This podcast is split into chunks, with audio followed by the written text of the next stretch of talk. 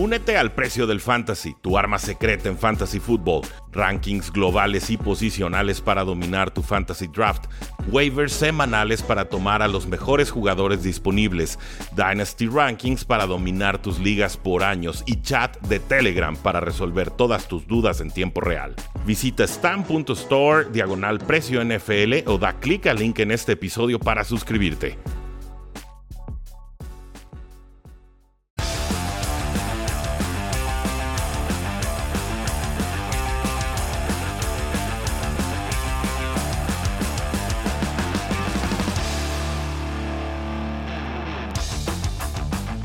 Saludos a todos y bienvenidos a un programa más de Cuarte y Gol, donde la NFL no termina y nosotros tampoco. Yo soy Rudy Jacinto, estamos aquí con Carlos Rosado de Fox Sports MX, listos para que nos dé sus lecciones de todo lo que sucedió en semana 15. Y damas y caballeros, sucedió muchísimo. Parece que decimos eso todas las semanas, pero este en particular, Dios mío, Carlos, qué locura. ¿Cómo estás y cómo viviste la semana 15? ¿Cómo estás? Bien, intenso, trabajando, trabajando mucho, gracias a Dios, y este, narrando ahí los partidos. Y con NFL todos los días, prácticamente desde el jueves, el sábado dos, eh, un partido, porque se canceló el otro, domingo con dos partidos, lunes un partido, martes otro partido, y ya listo para iniciar la semana 16 el próximo jueves y sábado otra vez dos partidos, domingo dos. Buenísimo. Que mucha NFL ahorita, ¿no? Ay, es, un manjar, y lo decíamos y bromeamos fuera del aire. Tan fascinados todos, menos los analistas de NFL, porque nos rompen la rutina, Carlos. Nos la rompen sí, ¿no? la rutina que tienes, sí, la rutina que ya tienes, ¿no? Para preparar los partidos y luego tienes que hacer cambios en el roster, quién está activo, quién, quién no. Entonces hay muchas cosas ahí que, que hay que cambiar, que hay que modificar. Este, pero bueno, lo bueno es que no se ha suspendido ningún partido, solamente se han cambiado y este y, hasta ahí. Eso, eso, eso. Gracias a todos los que están conectando. Estamos en Instagram Live, ahí estamos en la toma. Saludos a todos. Estamos en Facebook, en Twitter y YouTube Live de Cuarta y Gol. Y ya tenemos a Eric González. Acá tengo los comentarios de ese lado, Facebook, Twitter, Instagram. Nos dice Eric, saludos hermanos, mis Colts me dan esperanza. Te van a dar mucho más este año, ¿eh? Y va a ser todo positivo. Los Colts eh, son en serio. No creo que todavía para Super Bowl, pero sí están en ese peldaño por debajo y le pueden pegar a, a quien sea y como sea. Abrazo, Carlos, nos dice Ricardo Alonso. Y, Carlos, bueno, vamos entrándole de lleno a este análisis de la semana 15, pero no sin antes preguntarte, ¿cómo haces tú para preparar los partidos o tu estudio antes de salir en televisión y hablar sobre X partido que te toca analizar? Porque sé que en esta semana en particular te movieron la agenda, movimos el martes porque tenías que transmitir ese día. O sea, ¿cómo, cómo funciona una semana tradicional para Carlos Rosado y su, su preparación? Bueno, empiezo desde el lunes a trabajar, este, me tocan los partidos del el partido del jueves y, y, los dos partidos del domingo en una semana normal. Ahora, bueno, me tocó el de lunes, que ya lo tenía preparado porque este juego iba el sábado, ya lo había preparado, nada más hice algunos ajustes, empiezo a hacer eh, en una hoja grande, tengo mi, depth chart y eh, apunto, bueno, todos los jugadores, la ofensiva, la defensiva, los tengo en una hoja todos y con diferentes anotaciones, diferentes estadísticas y datos ahí importantes que le puedo sacar a algún jugador, historias, este y ya que termino de preparar todo eso, la ofensiva, la defensiva de ambos equipos, eh, veo el video, el video en el Game Pass, en la toma abierta de los coaches, y ya empiezo a analizar más o menos las tendencias y todo, porque en la televisión no te da una perspectiva de todo el terreno de juego, sino solamente de donde está el balón hasta la altura de los linebackers, un poquito al safety, pero no alcanzas a ver. Entonces, más o menos cuando empiezo a estudiar el tema de la toma abierta, ya sé más o menos las coberturas, cuántos safeties hay atrás, cuáles son las rotaciones que hacen, eh, qué equipos hacen rotaciones con los safeties, qué equipos cuántas veces disparan. Entonces, todo ese tipo de cosas un scout como si fueras a jugar, más o menos. Este, a eso, eso es lo que hago para los partidos. Y ya cuando está la cuando ya me toca narrar, este, como no tengo la toma abierta, yo veo lo mismo que ve toda la gente este, con la televisión, pero con ya el estudio, ya cómo se mueven las defensivas y todo eso, ya más o menos sé las jugadas y a la ofensiva, a la defensiva, los bloqueos, este, las rutas también, esos conceptos de pase y esas coberturas atrás y todo. Entonces, eso me facilita mucho, entonces eh, es mucho estudio, ¿no? Y más cuando te tocan muchos juegos. O sea, el, el, lunes me dijeron que el martes íbamos a transmitir, entonces acabando el juego de lunes, llegué y empecé a preparar el del martes. El martes en la mañana empecé a, eh, bueno, terminé más que nada el partido me dio tiempo, empecé el del jueves, ya hoy en la mañana terminé el del jueves y al rato empiezo a trabajar con el, del, con el primero del sábado y espero que empiece ya más noche a trabajar también con el segundo del, del, sábado.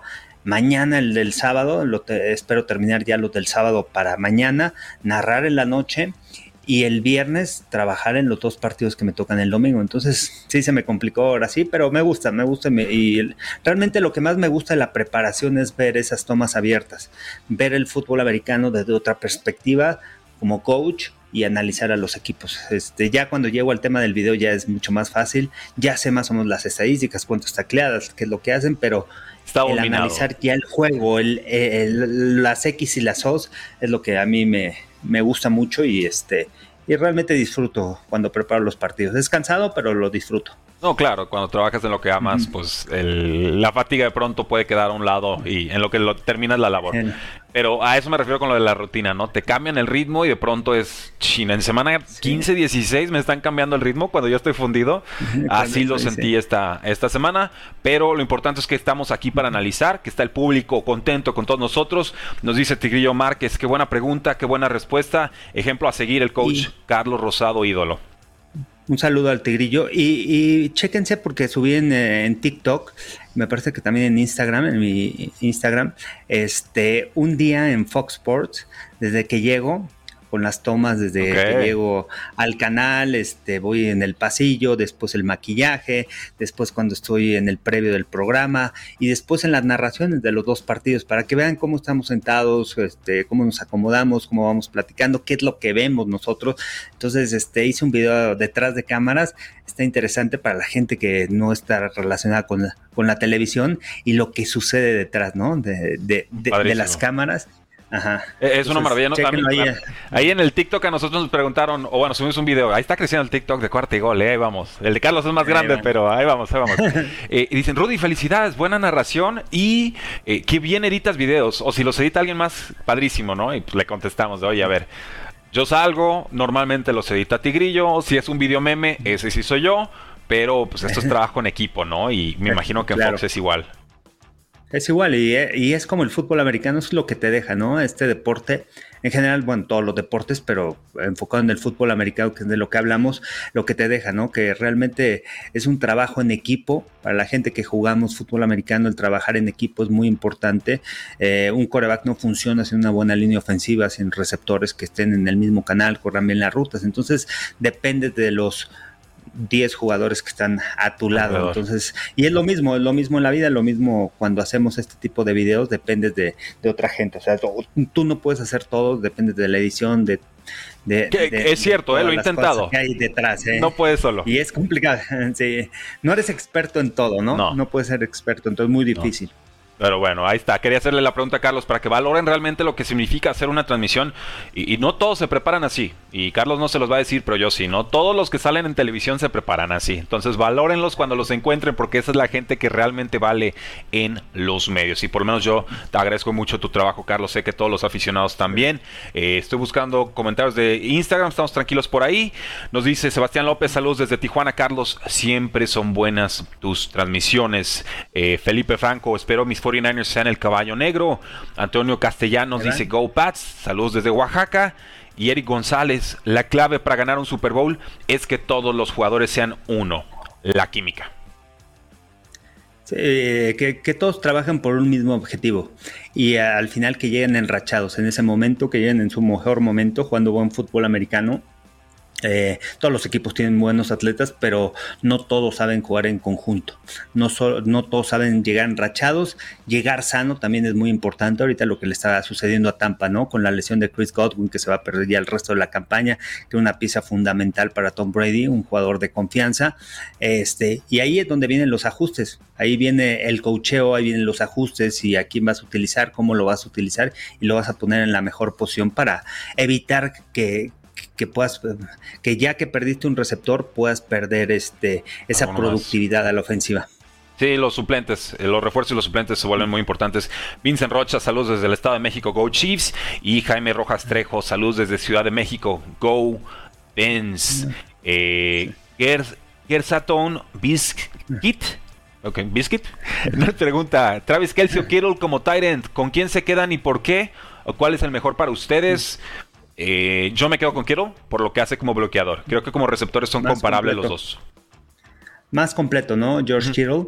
Sin embargo, bueno, también depende de qué esquema ofensivo estés jugando, ¿no? A lo mejor tienes un ala cerrada que te pueda bloquear en máxima protección lo puedas dejar en algunas ocasiones y, un Travis Kelsey que realmente corre muy buenas trayectorias y eh, las yardas que genera también después de la recepción, ¿no? El juego es el contra, contra los Chargers lo demostró, ser ese clutch player y fue de puro corazón, realmente agarró el balón y vámonos, ese, la jugada en donde ganan el, partido en tiempo extra. los dos, realmente los dos me gustan mucho, ¿eh? Travis Kelsey quizá más durable que George Kittle, pero también Kittle es impresionante, es eh, atlético, gana los balones arriba, puede bloquear, es físico, entonces, bueno, los dos quién sabe, quién sabe con quién me quedo. Eh, eh, es, difícil, de, decidir, sí. Eh, vamos con dos preguntas y nos seguimos ahora sí con los partidos, porque si no aquí vamos a estar tres horas. Gracias, todos están muy participativos, me encanta. Ricardo Javier pregunta, saludos Carlos y Rudy. Big Ben, ¿se queda o última temporada? Última temporada. Última temporada. Estamos en eso. Estamos en eso. Ya, es que ya su mejor jugada es la de Joe Flaco, ¿no? El pase largo, malo, corto, que genera interferencia de pase. No, pues gracias. ya, o que se lo pone arriba y Claypool lo gana y tiene que ir que pelearse con el profundo, Y luego baila Claypool y pierden el partido, ¿no? Dices, bueno, gracias. Eh, y Sebastián López, ¿cómo ven a Chargers? Fuertes, ¿no? Bien, fuertes, yo los veo fuertes, yo los veo sólidos. Eh, y su filosofía, su filosofía también es importante, ¿no? Lo de Brandon Staley jugándosela en cuarta oportunidad, quiere ganar los juegos este, dominando al rival, muchas veces no se puede, es la NFL, pero me gusta, me gusta. Diferentes filosofías, diferentes opiniones, también no puede dejar ir este puntos en el terreno de juego y más en postemporada. Ahí va a ser muy importante si llegan a calificar. Yo creo que sí, yo los veo fuertes. Han mejorado mucho a la defensiva, pero todavía les falta un poco, ¿no? Les falta dar ese paso adelante para hacer una defensiva sólida en, en playoffs. Sobre todo en defensa terrestre creo que han mejorado eh, bastante, me da gusto. Carlos, vamos a quemar ropa con todos estos 16 partidos que tuvimos en la National Football League. Recuerden, ya no hay semanas de descanso, lo más que pueda haber seguramente será movimiento de fechas por el tema de COVID-19. Vamos con este Filadelfia 27, Washington 17 que se jugó en día martes. Se vio bien Jalen Hurts, se vio bien Dallas Goddard, hubo un touchdown de Antonio Gibson. Y el tema por supuesto es que tuvo que jugar Garrett Gilbert, el ex coreback suplente del suplente de los Vaqueros de Dallas, porque ni Taylor Henneke ni eh, se fue el nombre Mm. Ni Kyle Allen. Kyle Allen, gracias. Iba a decir Case Keenum. Eh, Kyle Allen no pudieron llegar a tiempo por COVID-19.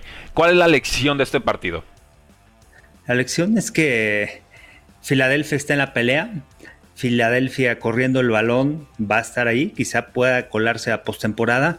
Mi duda es qué va a pasar el año que entra con Jalen Hurts, si lo van a mantener. Sabemos que es un coreback que puede generar yardas, pero por tierra. Pero en la NFL necesitas más que eso, ¿no? Cuando ya vienen los scouts, ya, ya te scoutean bien, ya te detienen el ataque terrestre, ya saben, o te golpean como coreback, este, tienes que lanzar, en algún momento tienes que ser productivo en pases verticales, en pases Tercer y ocho, ¿no? ¿Qué haces en tercer y ocho?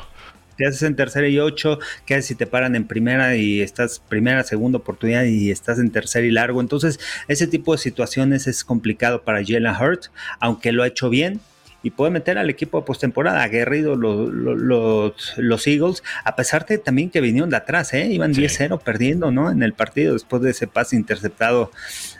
Qué bueno que le cae a la defensiva. Washington con muchos, este, con muchas bajas también, ausencias por el tema del COVID. Eh, y durante toda la temporada, ¿no? También han tenido muchas lesiones en la línea ofensiva, han sabido resolver, entraron en una buena racha. Eh, pero bueno, buen trabajo de Ron Rivera. Me ha gustado lo que ha hecho. Y este, bueno, pero ya pensar en la otra temporada. Ahorita lo único que pueden hacer es ganarle a los Cowboys como visitantes, que ya perdieron en esta temporada, pero bueno, se acercaron en el último cuarto en ese partido. Ahora los van a visitar este fin de semana, entonces pueden ahí este quitarles como que esa aspiración a los Cowboys. Al final los, los vaqueros se van a llevar la, la este. Sí, Super Bowl adelantado para Washington si le mete el pie a los vaqueros. Creo que va por ahí. Yo, aprendí que, bueno, si las águilas meten 519 yardas totales y 238 de ellas son por tierra, contra esta defensiva de Washington, que su punto fuerte a lo largo de la campaña ha sido contener el juego terrestre, aguas. Eso me dice que Filadelfia le va a poder correr a cualquiera. Me parece una fórmula muy justita. Jalen Hurts mejorando como pasador, pero todavía no en el punto donde nos deja tranquilos de que es un Korak franquicia. Entonces, yo sí de pronto decía, pues préstenle a Gardner Minshew a Washington a ver si se hace más atractivo el partido, ¿no? No sean malitos. Pero bueno. ¿Crees que le dé a Filadelfia para calificar a postemporada? Está ahí atrásito de Santos, atrásito de... No, no creo en Santos. Bueno, están los Rams. No, no, creo en Santos. Eh, creo que pasa San Francisco de Comodín. San Francisco, sí. Eh, Vikingos San Francisco amenaza. Rams, ¿no? Eh, ¿Perdón? San Francisco y Rams. sí, San Francisco, Rams y nos queda uno volando. Van a, pasar, ¿Mm? van a pasar tres de la oeste, yo creo, ¿eh? Es que bien podría ser. Bien podría ser, porque Seahawks dio muchas victorias a los rivales divisionales, ¿no? ¿Y quién será el otro, no? Está Vikingo, está Santos, está por ahí también Filadelfia, entonces Duro, durísimo. Necesitamos una semana más para hacer una proyección más certera. Hay todavía demasiado abierto en la NFL. Comentarios del público. Beto Mungía, ¿será fracaso Daniel Jones? Quédense en el programa, ahorita lo platicamos. Tenemos 15 bajas por COVID en los Jets, me acaba de salir la notificación. Con Chiefs también tenemos 7 bajas, entre ellos eh, Travis Kelsey y, Tarek Hill. Ojo con eso. Con Cleveland acaba de regresar el tight end Austin Hooper, el tight end número 1, también de COVID. 19. Eh, vamos con el partido de los Rams contra Seattle. Rams 20, Seattle 10. Juego controversial, Carlos. Hubo una interferencia de pase muy brutal hacia el final del partido, que de lo más descarado que hemos visto desde aquel Rams Sunny Saints, ¿no? En el postemporada. Y digo, ¿qué aprendimos? Te preguntaría de los refs, pero la verdad es que ya sabemos que estos refs de este año, de todos los años, pero este en particular, pues y principalmente Sean Okule, ¿no? Quien fue el ref ayer, que fue el que también estuvo como referee en el partido de Dallas contra Raiders. olvidarlo. marcando varias interferencias. Creo que aquí en este partido suceden dos cosas importantes antes de esa interferencia, ¿no? Hay una interferencia que le marcan a Cooper Cup que realmente no me pareció, que en la línea de golpeo gana y lo alcanzan a checar, pero mm, yo no veía realmente interferencia. Después como que compensan este, esa jugada y le marcan una interferencia a la defensiva de los Rams en donde provoca que avance el equipo de los Seahawks y después viene esa interferencia de pase. Todo pasa muy rápido, al final todo pasa muy rápido dentro del terreno de juego. Este, a lo mejor en la televisión se ve clarísimo el pase, la interferencia de pase, pero bueno, todo sucede demasiado, demasiado rápido, ¿no? A lo mejor el ref pensó que llegó el jugador al mismo tiempo que el, el, este, el juez de línea al mismo tiempo que el, que el balón. Entonces por eso no marcaron. Pero sí, se ve, se ve ahí el pase, la interferencia de pase y eso cambió también el rumbo del partido, ¿no? Porque de ahí los Seahawks ya no pudieron mover el balón. Hubiera sido una jugada grande en donde hubieran estado ya en territorio de los Rams. De los Rams aprendo que ahí van, ahí van corriendo el balón de manera eficiente, mucho mejor eh, corriendo el balón y eso le ha permitido también a Matthew Stafford y esta ofensiva empezar con las jugadas de play action y esa química que tiene Cooper Cup y Matthew Stafford, ¿no? Me llama mucho la atención el, eh, la inteligencia que tiene Cooper Cup, lo mencionaba ayer que un receptor necesita ser demasiado inteligente para anticiparse a las coberturas. una de las anotaciones como abre, cómo se abre la ventana ante cobertura de zona. O sea, si hubiera atacado directo al centro del campo, hubieran cerrado los linebackers. Sin embargo, ataca a uno y después va hacia el centro y eso le permite abrirse un buen espacio en donde lo localiza Matthew Stafford. Entonces, esas son de las cualidades que tiene Cooper Cup, ¿no? No, no, no, no solamente las rutas, sino sabe cómo correr las rutas, ante qué cobertura y eso es lo que marca la diferencia y bueno, por eso lo tenemos hoy en día como el mejor receptor eh, que hay en la NFL. Eh, sí, lo, es. Lo, es en estos momentos. Está, está dominando un nivel irreal. Verdaderamente a mí me borró como de tres ligas fantasy esta semana. Benditos los que tuvieron su bye week en fantasy football porque la semana 15 fue COVID y decepciones. Eso fue lo único que, vimos. Y bueno, yo vi un tuitazo y no sé ni de quién fue porque no, no es lo importante, pero decía Matthew Stafford sobrevalorado. Carlos, ¿qué, más tiene que hacer Matthew Stafford para que lo valore, no? Tiene que ¿Qué más tiene que demostrar, no? Ahí está. También. Ahí tiene a los Rams. Son que tres victorias en forma consecutiva de los Rams.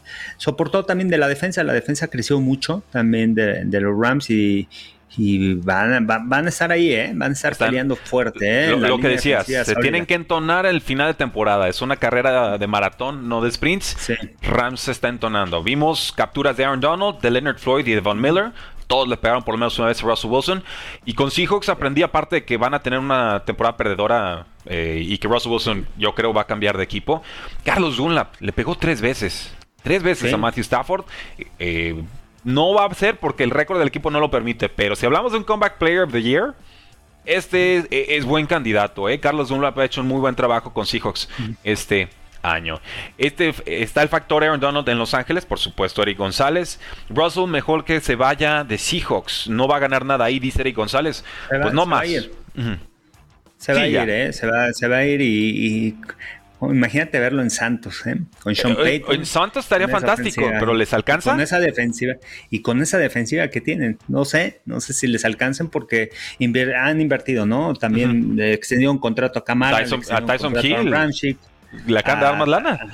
A Tyson Hill, a Marshawn Latimore, esa camada que llegó el mismo año, ¿no? Que fue que Marshawn Latimore, Marcus Williams, Ramchick, eh, Alvin Camara, jugadores que ahora sí les, eh, les tuvieron que pagar, reestructurar su contrato. Vamos a ver si les alcanza. Yo creo que lo van a pelear, ¿eh? Van a hacer la, eh, la labor para, para traerse a Russell Wilson. Me encantaría, me encantaría verlo porque ya sabe trabajar Santos con un quarterback que no tiene esa estatura prototípica.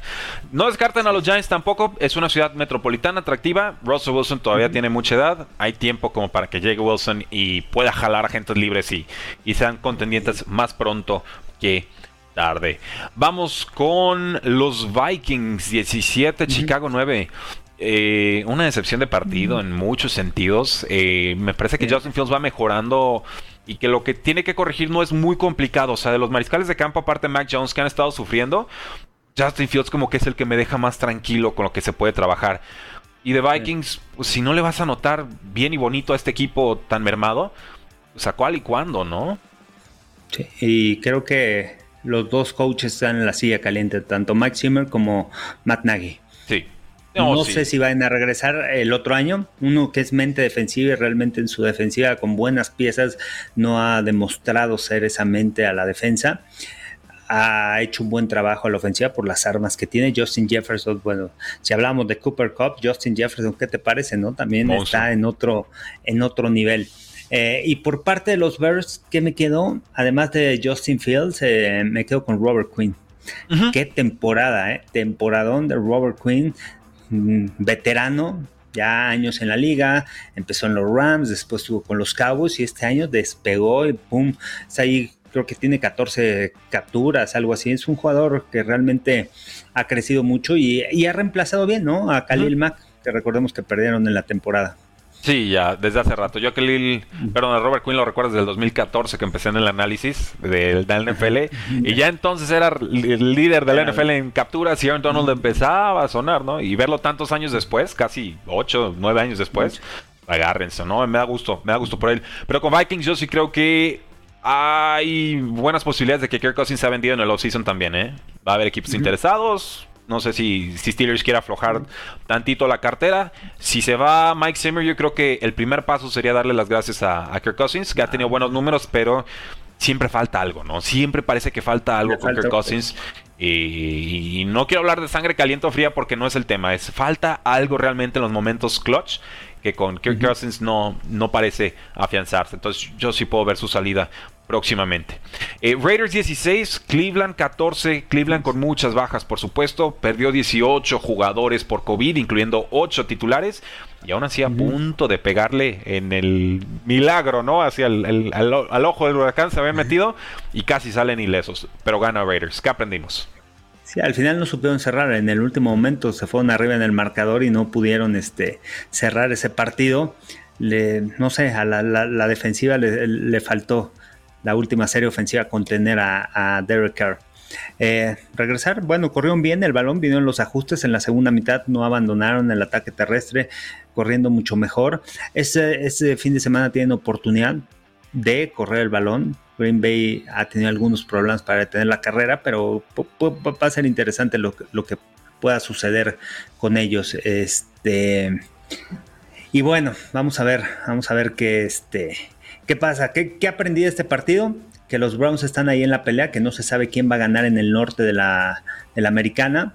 Y por otro lado, eh, los Raiders, que también están en la pelea, que los Raiders te pueden dar un, un juego bueno, un juego malo, no sabes qué esperar de ellos.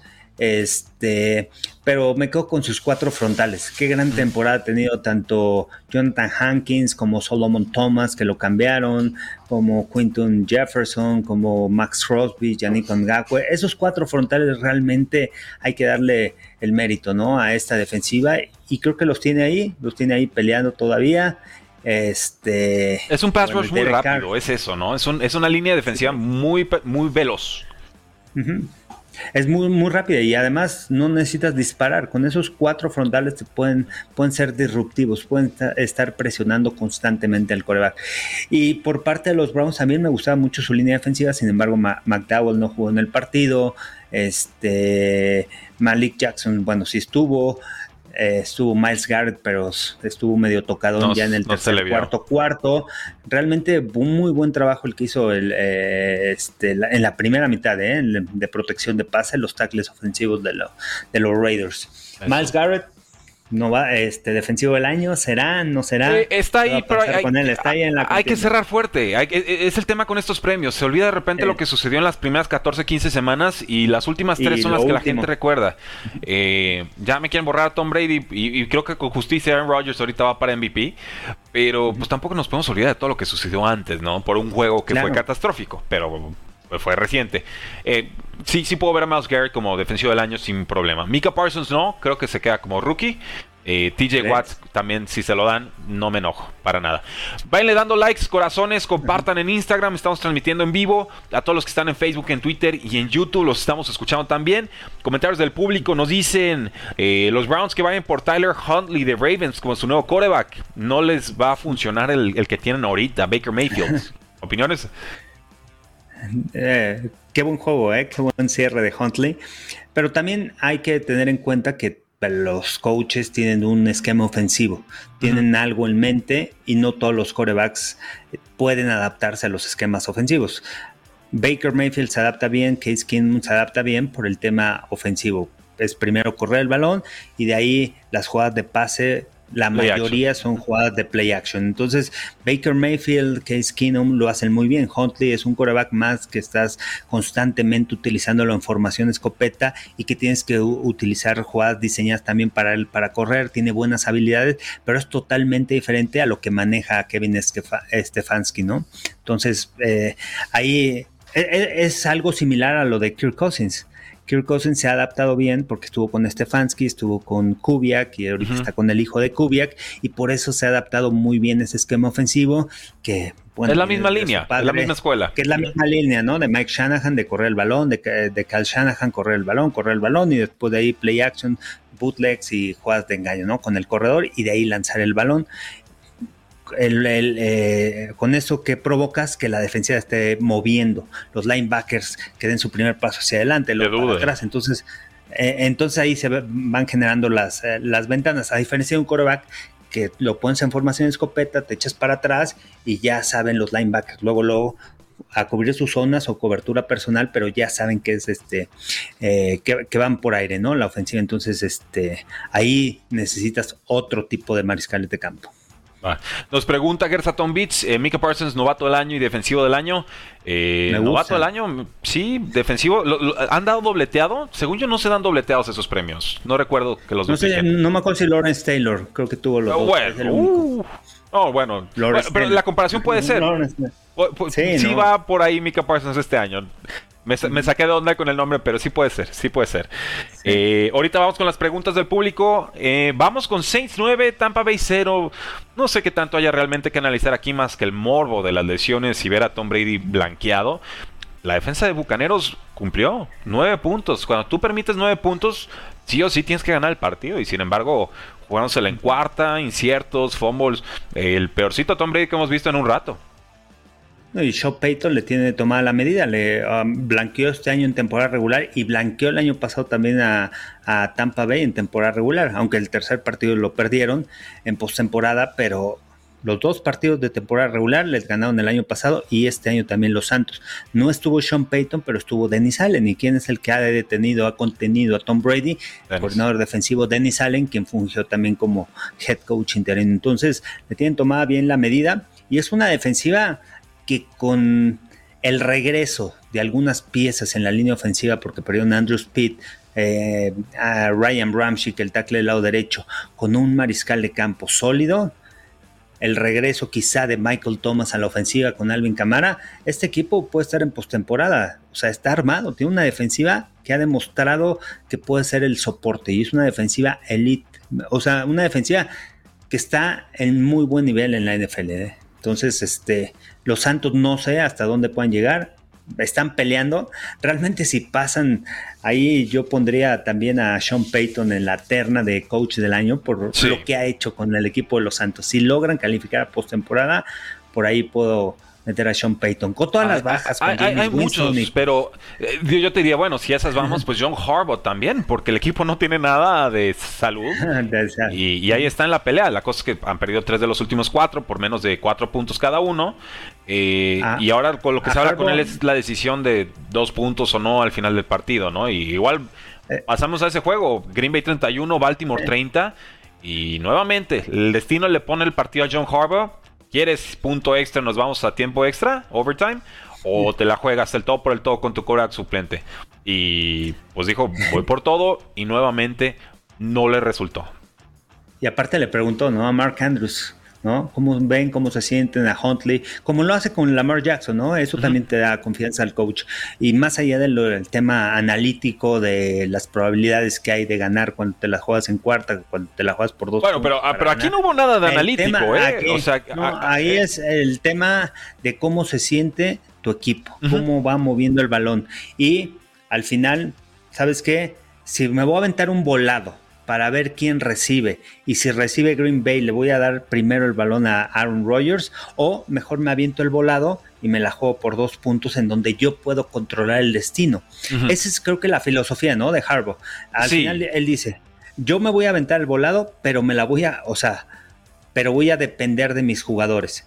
A diferencia de que vas, empatas el partido, pero ver qué pasa. depende de un volado, del, pero, volado. Pero, pero decía, esto no es analytics porque los analytics te dicen, oye, y es del librito, no te la juegas en dos en esa, te la juegas de dos en el touchdown anterior, para que si anotaste ya sabes que lo anotaste y si, y si no anotaste ya sabes que, en la siguiente tienes que ir por dos. Ahí, ahí es el error. Ahí, creo que viene el error, ¿no? De Harbaugh. O sea, son decisiones, detalles importantes. Te la juegas por dos, claro. Y si no, y si no, ok. Ya sé que en la siguiente tengo que anotar de dos. Sí, es, es, el tema, es digo, el, atrevimiento y Harbaugh generalmente le ha atinado, nada más obviamente no le ha resultado y obviamente no te resulta y ya eres el más menso de la cuadra, te funciona y en el lunes eres el héroe, entonces nada más ese detalle de la decisión no me molesta ni me asusta, puedo hasta aplaudirla por momentos, pero no era ahí, era en la anterior y ya sobre eso evaluamos qué pasa en la siguiente. Y, creo que eso, esa decisión le puede costar el tema del coach del año.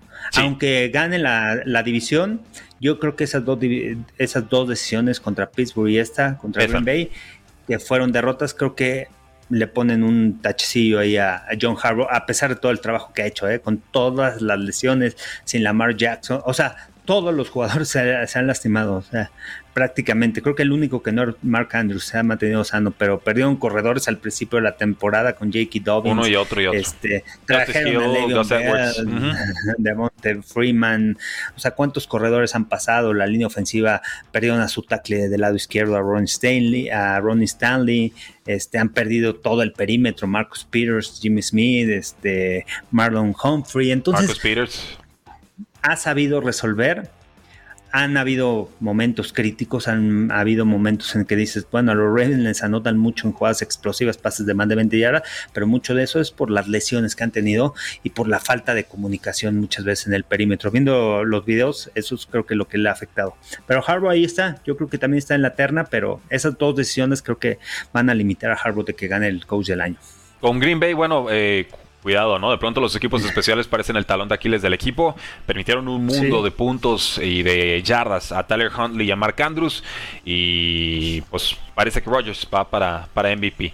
La pregunta obligada. Tyler Huntley será, bueno, es un restricted free agent en 2022. O sea, no creo que Baltimore lo vaya a querer dejar ir así nomás.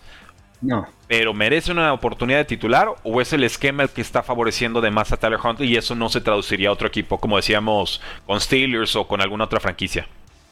Yo no creo que lo dejen por el, eh, por el coreback que tienes adelante de él. Tienes a Lamar Jackson y son corebacks con las mismas características. Entonces siempre quieres que tu backup tenga las mismas características para no modificar tu plan de juego, tu esquema ofensivo. Entonces no creo que lo dejen ir es mucha ventaja. Y tendría que llegar a una filosofía con un coach que le guste ese tipo, ¿no? Que se adapte a este tipo de, de corebacks. bueno, eh, ¿quién es el coordinador ofensivo de Ravens? Es Rick Roman, quien desarrolló a Colin Kaepernick cuando estaba en San Francisco. No, a Kaepernick y a Trevor Taylor. Y, de hecho, estaba pensando en eso el fin de semana, Carlos. La experiencia de Baltimore con Trevor Taylor habrá tenido injerencia en que se atrevieran a tomar a Lamar Jackson. Porque ah, recuerden, Trevor Taylor era suplente de Joe Flacco y tuvo algunos destellos. Y lo dejan ir a Buffalo y ahí explota.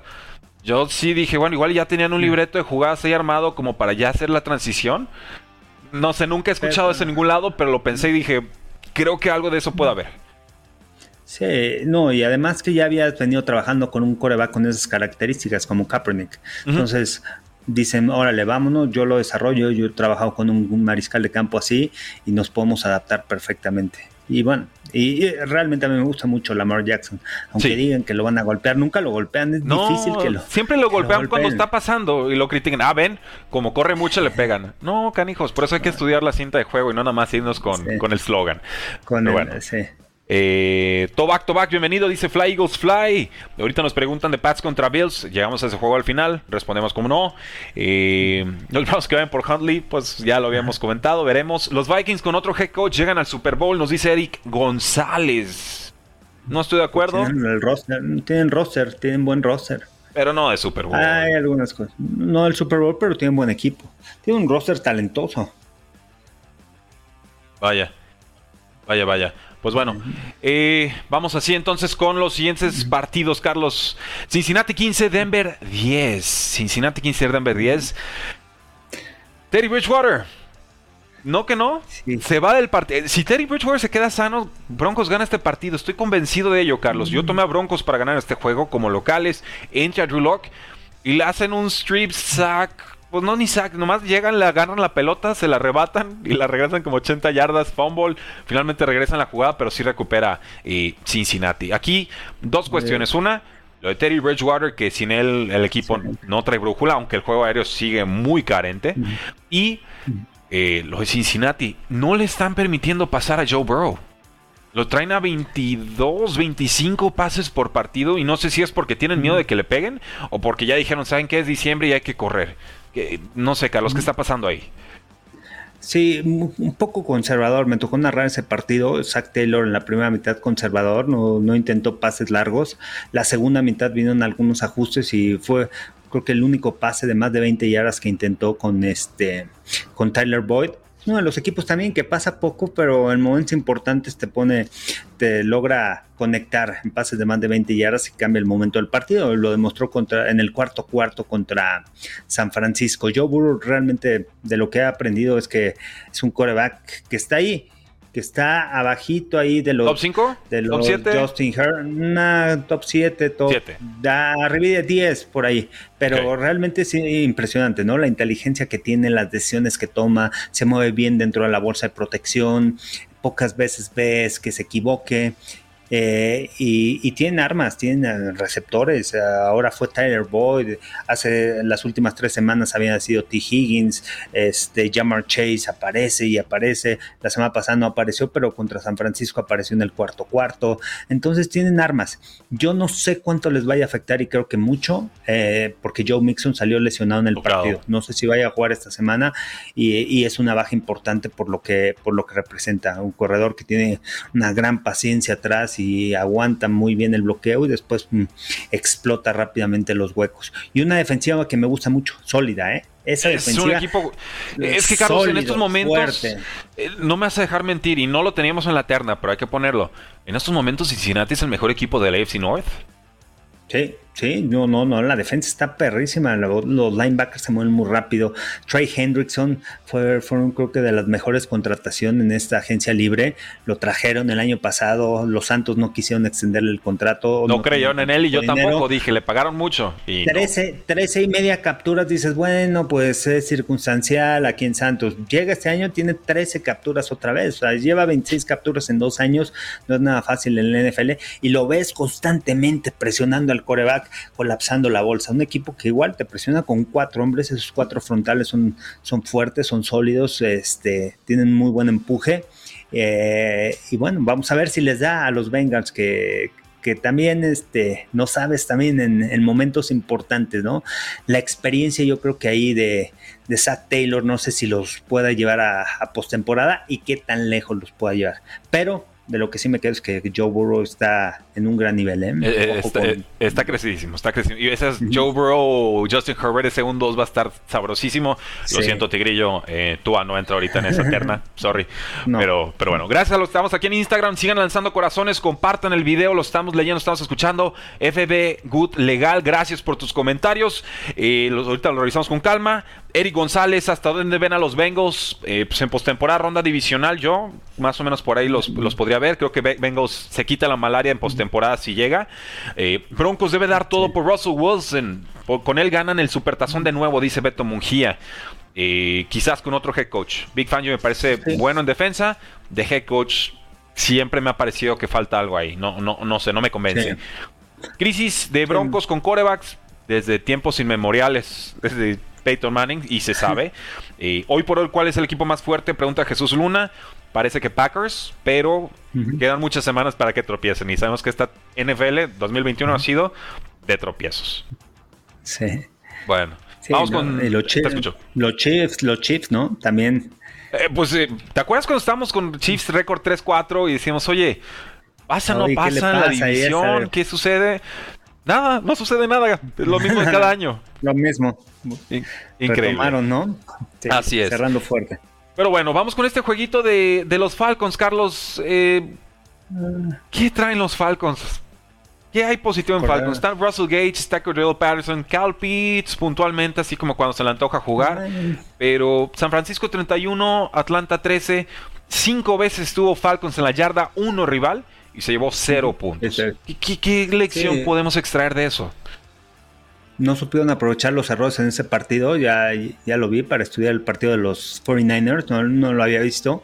Y, realmente se aprovecharon al principio del partido. Errores en equipos especiales de, de San Francisco. Primero un balón suelto y después una patada que, que están titubeando y al final, bueno, empiezan encajonados buena posición de campo en la primera mitad, pero esos errores este, no los capitalizaron los Falcons y eso le permitió darle un respiro, vinieron los ajustes en la segunda mitad y con todo San Francisco, ¿no? Este, logró contener, pero se, creció San Francisco por detener a los Falcons en esas situaciones, dentro de la yarda 20. De los Falcons, pues hay muchas dudas qué va a pasar el año que entra, eh, su head coach un año Arthur Smith, una mente ofensiva, se quedará con Matt Ryan, es un coreback. No, alcanzan a soltarlo, pero, Carlos. tiene mucho pero dinero. agarras también. Tiene mucho dinero atorado porque le volvieron a hacer el ajuste de contrato y, es el, el, pecado Kirk Cousins, ¿no? De pues la voy toreando, la voy toreando y cuando me quiero zafar no puedo.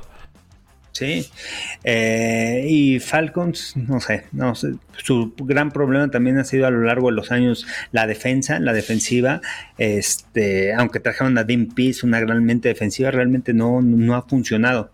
Y, y, creo que aquí depende mucho de lo que haga acordar el Patterson. Ya lo habíamos mencionado, creo que aquí, que el tema de acordar el Patterson significa mucho en esta ofensiva. Este, si no se ven peor, ¿no? Pero bueno, en este partido creo que el no capitalizar le costó caro y dejaron crecer a los 49ers, en la segunda mitad. Y los 49ers, ojo, es un equipo que tampoco me gustaría enfrentarme en postemporada. Es un equipo que te puede sacar un susto, que puede correr bien el balón, que no importa quién esté como corredor. Bueno, no, sí importa. ¿Sabes quién es valiosísimo en esta ofensiva? Divo Samuel. Sí, claro. viendo en las últimas semanas cuando juega y cuando no juega. No jugó contra los Seahawks, perdieron. Buen, buen esquema, buen planteamiento en el partido de Pete Carroll. Pero los partidos que ha estado últimamente, Divo Samuel ha sido clave. Una línea ofensiva fuerte, sólida. Han sabido eh, responder este, el tackle lado derecho Tom Compton porque salió lesionado al principio de la temporada McGlinchy. Y entonces, bueno, una línea ofensiva prácticamente eh, completa jugando muy buen fútbol americano y este y corriendo bien el balón y la defensiva y eh, creo que el tener cuatro frontales que puedan ser disruptivos, que te puedan presionar constantemente con linebackers sólidos, eh, inteligentes, cubriendo bien en espacio atrás en coberturas, con Fred Warner, creo que ayuda mucho. Nick Bosa también tiene una gran campaña, tiene buena línea ofensiva, entonces este, están mejorando. sustituye al perímetro, que es, eh, que es la debilidad. Son, lo vi al revés, pero lo voy a decir al revés también. Eh, decían, los Colts son los 49ers de la AFC. Yo digo, los Niners son los Colts de la NFC. Es el equipo que no te quieres enfrentar porque se están entonando, tienen las piezas y le están encontrando respuestas. No jugó Elijah Mitchell, lo hizo Jeff Wilson, lo hizo bastante bien. Y de acuerdo contigo, Divo Samuel parece en estos momentos más importante que George Kittle en la ofensiva. Y una vez más nos borraron a Brandon Ayuk del partido. Qué detallazo de, de Kyle Shanahan. Si no lo quieres, ya véndelo. Te deja de arruinar carreras, compadre. ¿no? O sea, no todo es velocidad. Se vale valorar otras cualidades en los jugadores. Pero bueno, esa es bronca mía con Kyle Shanahan. Eh, Go Colts, José Antonio Aguimén, bienvenido. Eh, Kyle Pitts desperdiciaron Atlanta, dice Eric González. Denle chance, está en el año uno. Eh, llegó con mucha expectativa, pero pues, por lo menos ya nos dio sus juegos techo. Ya, ya vimos qué nos puede hacer, ¿no? Y 800 yardas, ¿no? Sí, o sea, es muy buen año. Su primer año, o sea, números buenos, ¿no? Quizá no lo utilizaron como, como se esperaba. Como Julio Jones, pero Julio Jones llevaba ya 10 años en la NFL. O sea, también. Eh, hay que poner las cosas en contexto. Eh, ¿Creen que algún día las llamadas controversiales sean raras? ¿O qué piensan de la interferencia no marcada entre Seahawks y Rams? Yo creo que sí se van a ir minimizando conforme se va implementando más la tecnología, sobre todo el chip en los balones. Eh, nos falta esa, esa precisión al momento de mover las cadenas, cuarta y pulgadas, todo ese tipo de decisiones, si cruzó el plano o no, si lo cruzó en el momento correcto, en el ángulo, todo ese tipo de detallitos. Creo que todavía no se tiene la precisión tecnológica necesaria. Se está trabajando en, pero aún no, aún no está. Eso creo que puede ayudar. Pero si ponemos a los referees a que nos digan si los referees hicieron bien el trabajo o no, entonces estamos, estamos mal. A esa parte de donde es lo que no puede funcionar, ¿no? Bueno, y cambiaron la regla, ¿no? A partir de esa interferencia de pase de los Rams en contra de los Santos, que tampoco marcaron, al siguiente año se iban a revisar las interferencias de pase, no funcionó y ya la quitaron. No, es que no funcionó porque la sabotearon intencionalmente los referees, porque no le gustaba a los referees ser cuestionados por el mundo. Entonces, la aplicaron tan mal que no había forma de seguirla manteniendo. Esa es la parte que a mí me parece muy tramposa del, mandato en ese entonces de Ron Riveron, o Al Riveron, perdón, eh, en su atalaya, ¿no? Dormido porque no corregía nada. Eh, pero sí, o sea, hacen el cambio de regla correcto, lo aplican mal y entonces dicen, ah, no, es que el cambio de regla fue malo. ¿Ven? Les dijimos, no inútiles, es que ustedes son inútiles y no lo saben aplicar. Entonces, eso es lo que a mí me despierta la pregunta. Es una lástima. Tengo mucho respeto por la profesión de referee, porque es difícil, pero cuando cometen errores tiene que haber consecuencias. Y lo siento. En estos momentos en la NFL no existen consecuencias por errores obvios y flagrantes que están cometiendo y están costando partidos. Y esa es la parte que me parece muy delicada, sobre todo en un año en el que ya tenemos apuestas abiertas en los deportes y un equipo que se mudó a Las Vegas. Entonces, se vale mal pensar. Y, que aquí modificó, ¿no? También el tema de la línea. La línea creo que estaban cuatro y medio. Ahí los Santos se anotan, a lo mejor se colocan a tres, anotan y se colocan a tres puntos. Entonces, a lo mejor no ganan, pero tampoco pierden por más de cuatro y medio. Entonces, también bueno, e-, ese fue mi, monólogo, mi soliloquio sobre los refries, lo siento. Seguimos, Carlos, ya se me acabó el café, así que vamos dándole turbo también para dejarte eh, descansar. Búfalo 31, Carolina 14, dos touchdowns de Cam Newton. Búfalo tardó mucho en arrancar. No me convence el equipo, ¿eh? Y ahora van contra Patriotas y preguntaban, ¿Búfalo Pats? Yo voy Patriotas. Voy Patriotas también. Eh, viene de perder Nueva Inglaterra, pero vean el ajuste que hicieron en la segunda mitad. Vean la manera como jugó Mac Jones. Si hay dudas de que Mac Jones pueda ser el novato ofensivo del año, vean ese partido, la segunda mitad. la colocación del balón, las decisiones que toma, conectando con Henry, viniendo de atrás en un momento importante, en un momento de estrés, estaba tranquilo en el terreno de juego. Al final no les dieron a los Patriotas ojo con Nueva Inglaterra. Les faltó un cuarto, ¿no? Eh, Yo creo que un cuarto más y si alcanzaban. Y, sí, y, bueno, y al final la taclear, ¿no? Jonathan Taylor, porque esa jugada cuando se escapa. Pero, pero ya estaban muy este, casados los Patriotas, ya estaban todos tratando de contener en caja, mala tacleada y se fue, ¿no? O sea, la circunstancia del partido también era todo nada y pues la pagaron. Y si te vuelves a enfrentar a los Colts, Bill Belichick es un gran head coach que se fija en los pequeños detalles, no les vuelven a, eh, a, tapar una patada de despeje. Creo que esa patada de despeje que les tapan al final cambia mucho el rumbo del partido, porque se van 14-0, que es lo que buscaba Colts. Colts quería irse arriba en el marcador para que no venir de atrás y no poner el juego en los hombros de Carson Wentz. Porque se le rompe, ¿no? El, hombro se le puede vencer. Carson, sí, se le puede romper este, aguas porque se sale lesionado de todo. Eh, Carson Wentz no creo que sea eh, ese clutch, ese jugador que, que, pueda llevar a los Colts. El soporte de los Colts es Jonathan Taylor y la línea ofensiva. Ahora, también está padre esta parte de pero venir de atrás. Sí, no, no, no. Con Carson Wentz a remolque hay problemas. Pero sí también hay una, hay una narrativa ahí, ¿no? De Carson Wentz con Frank Reich nuevamente. Y parece que llegan a postemporada. Y ahora sí va a tener sus playoffs y a ver hasta dónde llegan como underdogs otra vez. E, esa parte de la historia a mí me gusta. Aunque están tratando de, pronto esconder a Carson Wentz. 5 de 12 pases completados y los completó feo. Eh, vamos, esa parte de la historia a mí me llama mucho la, la atención. Y de Buffalo. Pues pudieron correr, parece que Devin Singletary es el titular ahorita. Veremos. Todo en la mesa entre Patriots y Bills. El que quiera la división, que la tome. Y que la tome a fuerzas.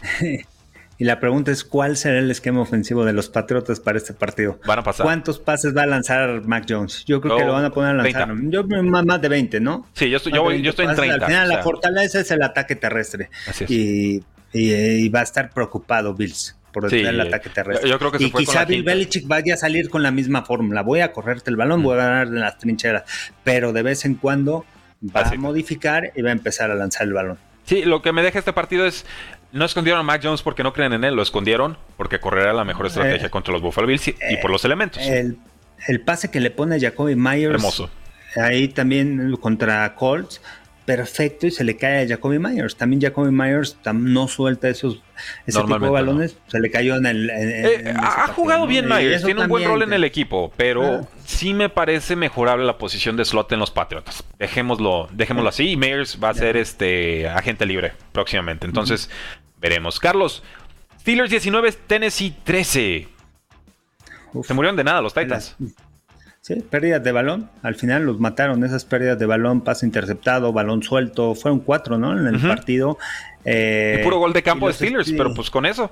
Los Steelers también, no, o sea, no movieron el balón, no aprovecharon esas. Bueno, sí aprovecharon porque eh, con, goles de campo ganaron el partido, ¿no? Creo que fueron cuatro goles de campo de Boswell y al final se iban eh, el triunfo.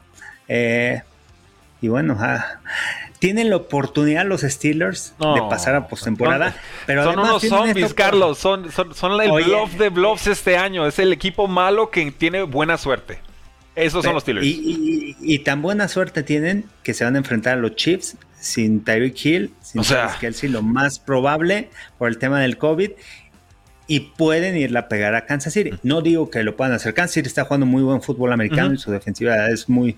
Eh, es algo que hay que llamarse la atención y que los tiene ahí en esa buena racha ganadora. Y hay, que, hay que saber ganar. Este equipo también tiene casta, tiene historia. El coreback tiene, tiene lo suyo, su, trayectoria. Pero es que los ves jugar y realmente no hay nada. no hay nada. y, de Titans, pues mm. bueno, regresa AJ Brown próximamente, que bueno, les urge. Dionte Foreman corrió para más de 100 yardas y eso también me preocupa a Steelers. Mm. Dionte Foreman te corre para más de 100. Eh, y, sabes que es lo único que iban a hacer. Y Titans aquí, Titans, depende mucho de su defensiva. Va a ser buen juego el jueves en la noche en contra de San Francisco. Vamos a ver cómo detiene el ataque terrestre. Contrataron apenas la semana pasada a Zach Cunningham. Creo que es pieza valiosa en el centro del campo. Estuve viendo a Rashan Evans, linebacker también sólido, rapidísimo, número 54, síganlo, porque va a ser interesante sus dos linebackers contra el ataque terrestre de los 49ers este, este jueves. Y los Titans necesitan ganar, ¿eh? No se pueden dar el lujo de perder, no. porque ahí vienen los Colts. Ganar uno. Eh, Tienen que ganar uno. Con, que, ganen uno, la división es suya. Pero podrán. Ese es el tema. Creo que van contra Houston, ¿no? Después de este. Eh, sí, Houston que ya les ganó. Y con, y con, y con David Mills que está jugando bien. Y van, y van de visitante. Así es, no, no, no está regalado. ¿Sabes qué? Lo único que, que por lo menos puedo pensar positivo de los Titans es el regreso de AJ Brown y que han corrido bien el balón. Lo hicieron otra vez contra los Steelers, ¿no? Entonces, ¿qué, es la base, la fortaleza de, este equipo? Y está bien entrenado. Bravo es un gran head coach, gran head coach. Sigan echando sus likes en Instagram, estamos viendo sus comentarios, también mándanos por ahí. Seguimos en YouTube, en Facebook y en Twitter Live. Eh, Dallas 21, Giants 6, jugó Mike Glennon en la banca, entró Jake Fromm, lo hizo bien, adecuado, a secas, y eso fue mucho más de lo que ofreció Glennon. Yo ya lo tomé en una liga Superflex de dinastía, cualquier Corac titular merece estar en un roster, y dije, vente muchacho, no es el brazo más fuerte, de hecho es un brazo débil para la NFL, pero puntualmente creo que nos puede ayudar a ver qué puede hacer con los Giants. ¿Qué aprendimos? Aprendimos que los Cowboys tienen una defensiva fuerte, sólida, que están completos y que este equipo hay que tenerle miedo en postemporada. Ya que empiezan a recuperar sus piezas con Taron Smith, que tampoco jugó, ya para playoffs, creo que van a estar sanos a la ofensiva, ya regresaron a la defensiva y hay que tenerles miedo, ¿eh? no es un equipo cualquiera. Aunque vengan las críticas sobre Dak, Prescott y que no está jugando bien y que todo, no ha jugado bien después de la lesión, sí, pero van a haber modificaciones. Lo tienen que utilizar dentro de la yarda 20 como un arma a Dak Prescott. ¿Qué, qué, significa eso? Que corra el balón, que, que, también tenga la posibilidad de correr el balón. Con una vez que corra, nada más, que gane 5, 7 yardas, ni siquiera 10 yardas pero eso pone a dudar a las defensivas cuando tienes un mariscal de campo que tiene esas características, porque no sé si en la otra jugada van a poner a correr al quarterback, entonces ya Tito veas ahí es donde gana la línea ofensiva sus bloqueos. Vaya que sí. De acuerdo contigo. Y creo que Dak Prescott irá mejorando. Russell Wilson también mucho en esa línea, ¿no? Desde la lesión no es el mismo. Hay que, hay que permitirle sanar. Eh, Miami 31, Jets 24. Se fue arriba Jets. Responde Miami en toda la segunda mitad. Más de 100 yardas de Duke Johnson, que lo firmaron hace nada. Eh, dos touchdowns.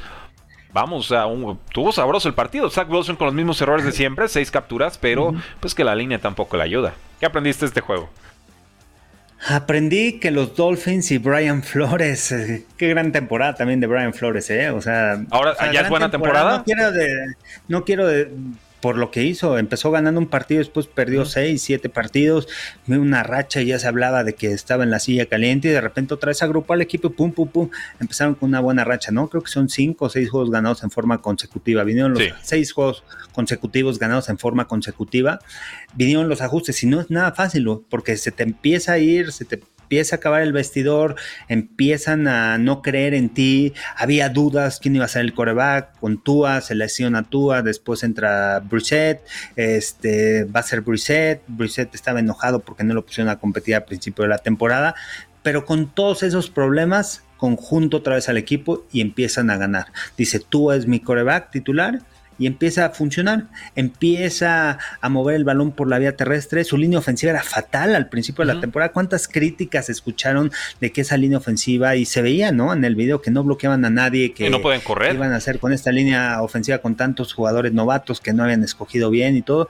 Y ahí los tienen. Ahí están en la pelea, como quieran, ahí están en la pelea y, y llevan una racha de seis juegos ganados. Ojo, van contra Santos de Nueva Orleans y va a ser buen duelo eh, ha detenido a corebacks que pueden correr el balón, este Brian Flores. Ha hecho un esquema desde el juego contra los Ravens, en donde contuvo a Lamar Jackson, y ahora se enfrentan a un coreback que puede correr el balón y pueden ganarle a los Santos. Tienen la oportunidad de ganarle con esa, con esa defensiva.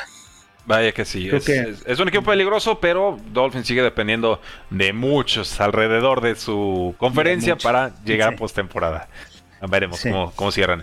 Houston 30, Jacksonville 16. Cada que se acercaba Jacksonville, Houston respondía con una jugada grande. Eh, vimos a Brandon Cooks en, modo importante y el quarterback de David, Mills está mejorando. Sí, sí, ahí va. David Mills ha tenido buenos números, buenas actuaciones, decentes. No fue una primera ronda, hay que recordarlo. Y tampoco tiene tanta experiencia de jugar fútbol americano colegial, porque también este, estuvo lesionado y todo aunque fue reclutado como cinco, con cinco estrellas, como uno de los mejores corebacks. Este, y tuvo un buen año en, Stanford. El tema es que se estancó. se estancó y también el tema de las lesiones. La experiencia cuenta mucho, pero ha hecho un buen trabajo, ¿no? Al final. ¿Y, qué va a pasar ahí en Jacksonville? El puesto, ¿quién se quiere quedar con, como head coach, quién va a llegar. Ya empiezan las entrevistas, después de esta semana empiezan las entrevistas para, para entrenadores en jefe, varios coordinadores ofensivos, a ver quién quiere tomar ese rol y eh, es atractivo, ¿no? Porque es un equipo joven. Yo lo que aprendo es que llegar a Jacksonville tienes un equipo joven, tienes que reagrupar otra vez al grupo, pero tienes un mariscal de campo que puede ser franquicia en el equipo y realmente Trevor Lawrence puede crecer mucho, aunque no ha tenido buenos números, aunque le han interceptado en las últimas semanas, ha perdido el balón, pero él necesita un guía prepararlo desde pretemporada y creo que tiene todo el material para, para desarrollarlo. Tiene todos esos atributos. dos franquicias intrigantes estos season. David Mills ha hecho lo suficiente para ganarse otra oportunidad. No hay muchos corebacks claramente para competir o por lo menos para desarrollar en el draft. Eh, hay que ver cómo se mueven. Con los Jaguars, mira, este es mi grado de preocupación con Trevor Lawrence.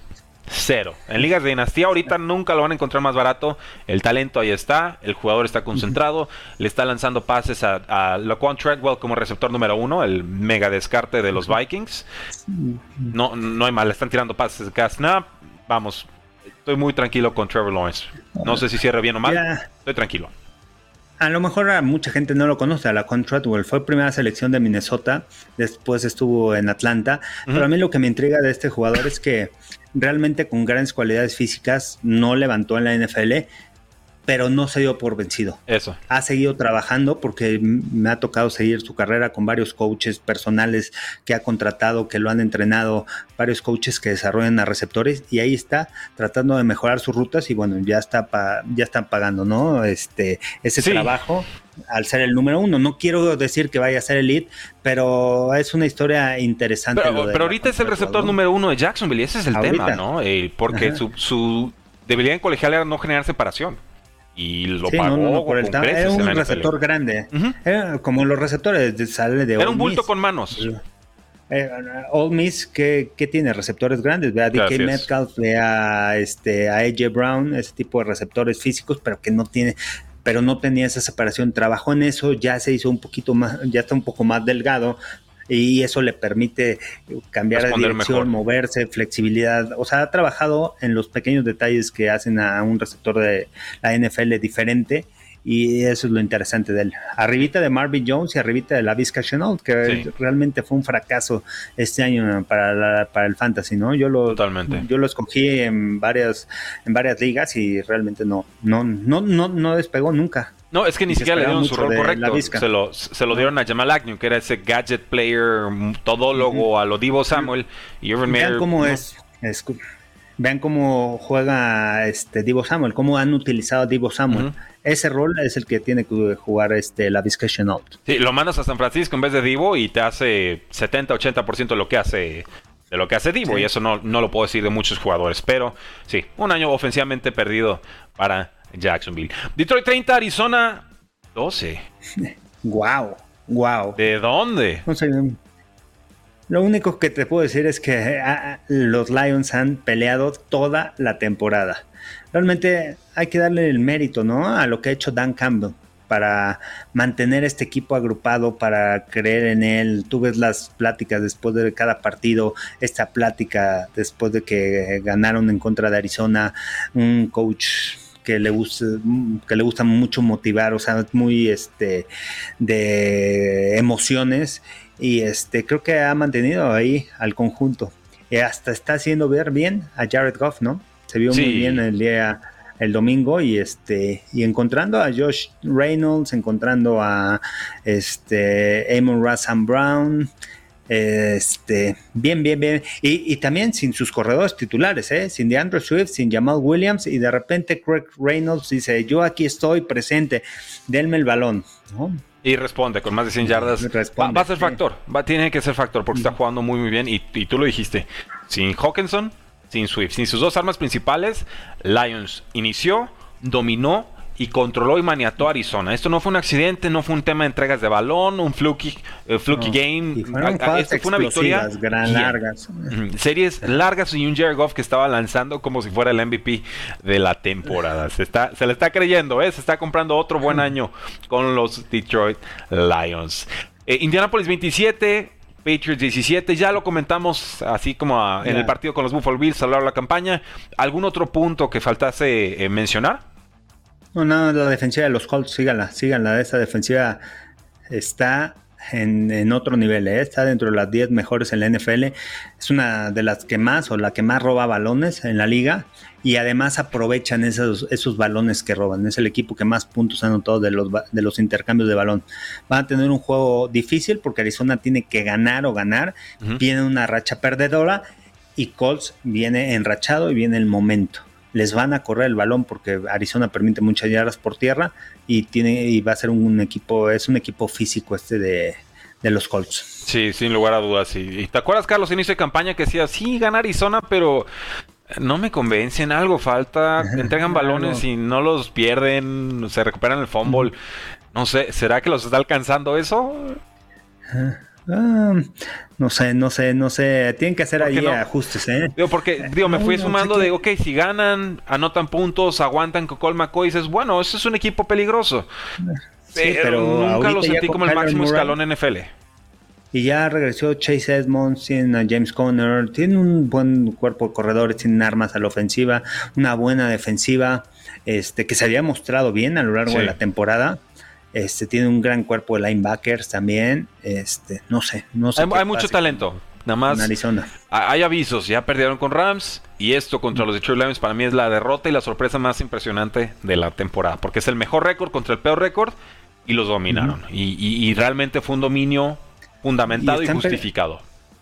Y están perdiendo en las trincheras, ¿no? Otra vez volvieron a perder en las trincheras. La semana pasada también con Aaron Donald, que consiguió tres capturas en contra de, de Arizona. Entonces tienen que haber esos ajustes necesarios ahí en el centro del campo, eh, en la línea ofensiva, que, es clave, que es fundamental. Ver los equipos que hoy en día están jugando buen fútbol americano, vea su línea ofensiva. Tanto los Chiefs como han crecido, como han mejorado, los Colts como han mejorado en línea ofensiva, los 49ers lo que tienen en la línea ofensiva, eh, lo que tienen los Packers con todo, las lesiones y todo, la línea ofensiva le ha dado tiempo también a Aaron Rodgers, entonces es muy importante ahí fijarte en esos pequeños detalles. No, no, no, no todos son las armas ofensivas, el coreback y los receptores, sino también la línea ofensiva es clave. Y tienen un buen centro, tienen el mejor centro quizá de la NFL que es Rodney Hudson. Bueno. Y no me puedo ir, Carlos, sin preguntarte. Chiefs 34, Chargers 28, tiempo extra, el dominio de, Chiefs, el dominio de Travis Kelsey. ¿Qué le faltó a Chargers? Pues le faltó convertir, ejecutar en los momentos importantes, nada más. Bueno. Respeto, respeto la filosofía porque dio la entrevista, ¿no? Brandon Staley dio la cara y dijo, esta es mi filosofía, vamos a ser así agresivos. Y está bien, cuando tú crees en algo y además lo aplicas en el terreno de juego, está bien. Ahora hay que ejecutarlo. Le falta un pasito más adelante, a lo mejor un coach que tenga un poquito más de experiencia ahí que le ayude en algunas decisiones, pero me ha gustado, me ha gustado lo que, lo que han hecho y este ha cambiado, ¿no? También eh, la manera de evaluar a los coaches. Sí. Hace 10 años, imagínate jugártela en cuarta oportunidad, no convertir, jugártela cinco veces, no convertir, perder el partido. Adiós, te hubieran despedido, ¿no? Pero sabes que también el, nivel de discusión de los aficionados también ha subido. Hay, hay, unos que se nos quedaron muy rezagados, hay que llevarlos y guiarlos. Eh, no sé si yo, pero alguien más que los vaya guiando. Pero eh, también la afición ya entra en estos temas de no, esta es decisión correcta, no es correcta porque tal y tal, y aquí te la tienes que jugar. ya hay mucho cuestionamiento. ¿Sabes qué? Cuando te la juegas así y la conviertes y haces una jugada y conviertes, al final es el momento. Este juego también es de emoción, es de momento del partido, es de crecerte en el momento anímico. Entonces, ese tipo de situaciones de cuarta oportunidad, jugártela y convertirla te ayuda, pero si no conviertes, la ayuda al rival. Pero es ahí, es la ejecución al final de cuentas, ¿no? Es lo que cambia el rumbo del partido. Es la teoría de los vasos comunicantes. Algunas la escuché, creo que en Sport o en AS de España, y era: si al Real Madrid le va bien, al Barcelona le va mal. Si al otro le va bien, le va mal. O sea, no, no hay forma de que los dos estén bien al mismo tiempo. Y así sucede con estas jugadas de dos puntos, ¿no? De el, cambio anímico va, va, a suceder. El tema es: ¿para qué lado? Sí, pero ¿qué hubiera pasado si convierten, no? No que el head coach se arriesgó y todo, ¿no? Y lo hizo. Y aparte, creyendo en lo que sucedió en el primer partido. Se la jugó, ah, bueno, fue una nada más en cuarta que se la jugó contra los Chiefs, pero le funcionó. Entonces dijo, creo, y, además tú le das la confianza también a tus jugadores. Y lo he dicho todo el año. Tú le das la confianza de que puedes hacerlo, ¿no? Lo ha dicho todo el año, Brandon Staley. Me prefiero jugármela con Justin Herbert y mi, equipo que conformarme con goles de campo, puntos eh, extra, ¿no? Eh, saludos Correa, dice saludos Carlos, perdón, Correa 220868, gracias. Buenos días a ambos. Eh, Podrían ser Power Rankings de cara a postemporada, dice Jaime Núñez. Lo hacemos ya que estemos en esta semana de, playoffs, ¿cómo no? Con todo gusto. Eh, saludos a Frene Fernus, saludos a todos. ¿Creen que Bucks deje, deban ir por Larry Fitzgerald? ¿Se dejaría Fitzgerald ir a los Bucaneros? No creo. No, ahorita no, no, no es momento. Va a regresar Antonio Brown. Ah, pues ya lo tienen con eso. Con eso, con eso. Sí, sí. Bueno, pues Carlos, tiene ¿cómo Gronkowski, ¿no? Eh, sí, pero no va a alcanzar Gronk. Eso sí nos quedó claro contra los Saints. es mucho Gronk, pero no alcanza solo Gronk. Eh, Tyler Johnson, ojo con él, también es buen jugador. Me gusta. Scotty Miller es buen jugador de rol, pero no son Chris Godwin ni Mike Evans. Veremos. Carlos, ¿cómo te encontramos en redes sociales? Arroba Carlos Rosado V, este, en Twitter, en Instagram y en TikTok. Carlos Rosado 15 en Facebook y Carlos Rosado Sports en YouTube. Ahí lo tienen. Eh, a mí me encuentran en Twitter como arroba NFL. Síganos en todas nuestras redes sociales, sobre todo en TikTok. Estamos cerca de los mil seguidores. Queremos llegar a los mil para todos ustedes. Ayúdenos, entrenle. Ahí nos encuentran como, como, Cuarta y Gol. Este programa se transmitió en Instagram Live. Muchas gracias. Se transmitió en Facebook, en YouTube y en Twitter Live. Gracias también por todos sus comentarios. Queda guardado en el podcast de Carlos y en el de Cuarta y Gol. Así que suscríbanse, disfrútenlos, descárguenlos en su celular. La NFL no termina y nosotros tampoco. Cuarta y gol.